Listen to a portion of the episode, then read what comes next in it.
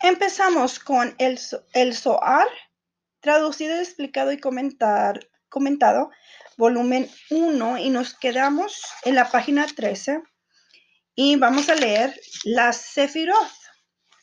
La Kabbalah sostiene que el origen de todos los orígenes es la luz primordial e infinita, el Ein Sof, fuente y origen de todos los deseos, origen también de la realidad en su totalidad que emana del infinito y revelación tras revelación, paso a paso se manifiesta en el mundo. Todo lo que vemos y todo lo que no vemos en este mundo, todos los crecimientos ya sean del pasado, el presente o el futuro, proceden de la voluntad divina y la continuidad de su existencia también depende de su voluntad. Si bien se considera que hay 10 sefirots. Para algunos autores serían 40, en correspondencia con los 40 años que el pueblo de Israel deambuló por el desierto o con los 40 días y 40 noches que Moisés estuvo en el Sinaí. Véase Éxodos 34, 28. Esto es así porque cada una de estas 10 sefirot puede encontrarse en uno de los cuatro mundos que corresponden a la letra de Alet y que son el mundo de la emanación, el mundo de la creación, el mundo de la formación y el mundo de la acción. Se considera que todo lo que está por encima del mundo de la emanación pertenece al infinito, al Ein Sof. En el mundo de la emanación se halla la raíz de la conducción del bien y del mal, en correspondencia con el árbol del conocimiento del bien y del mal. Este mundo es una forma superior de la realidad donde la luz infinita se unifica convirtiéndose en unidad. Fue el deseo del Creador que su voluntad se revelara a través de las diez sefirot, Keter, la corona, Jomma, la sabiduría, Binah, el entendimiento, y Geset, la bondad, y Gebura, el poder, y Tiferet, la belleza, y Netzach, la victoria, y Jod el esplendor, y, y el fundamento, y el Malhut el reino.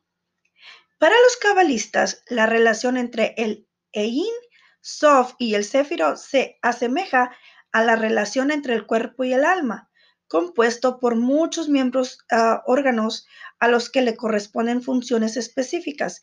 Los ojos ven, los oídos oyen, las manos tocan. Todos los órganos del cuerpo están regidos por el alma.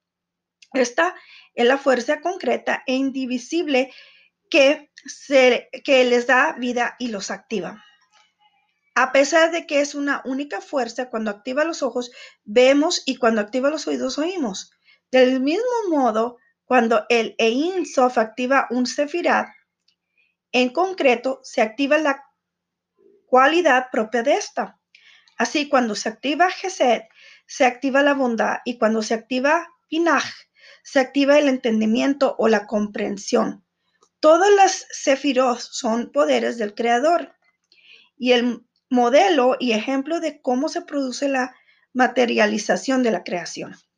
Las sefirot no están separadas del Creador ya que son la luz emanada del fin de crear y mantener la creación. Aplicando el esquema sefirótico al hombre, señalaremos que excepto Keter, Todas las sefirot pueden asociarse con una parte de su cuerpo. Keter está por encima de él, lo transciende de algún modo. Podríamos asociar a esta sefira con el kippah. Como decía un sabio, sirve para recordarnos que hay algo que está por encima nuestro. El simbolismo, el sentido de la corona es que, en, que es a la vez algo que nos transciende y algo que nos conecta con lo trascendente. Gozar de la corona o lo que es lo mismo, conectar con lo trascendente, es lo que nos saca de nuestra condición de mendigos y nos convierte en reyes.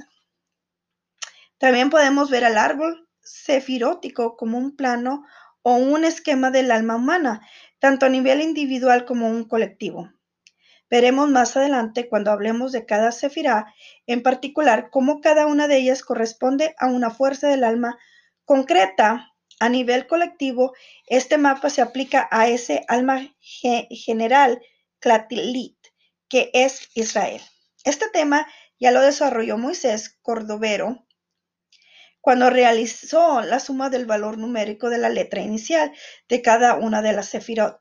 Nos descubre que es 541, o sea, la gemátrica de Israel.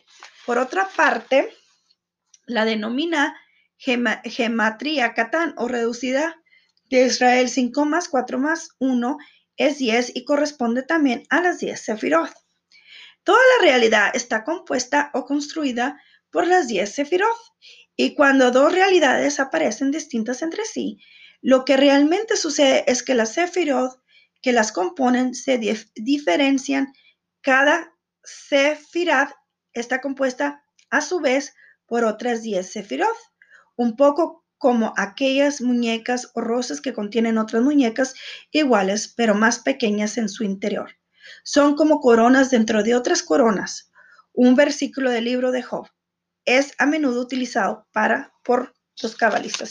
Y nos voy, me va a quedar en la página 15, dice, desde mi propia carne tengo que ver a Dios. Y eso es lo que eh, leeré la siguiente vez. Muchas gracias por escucharme.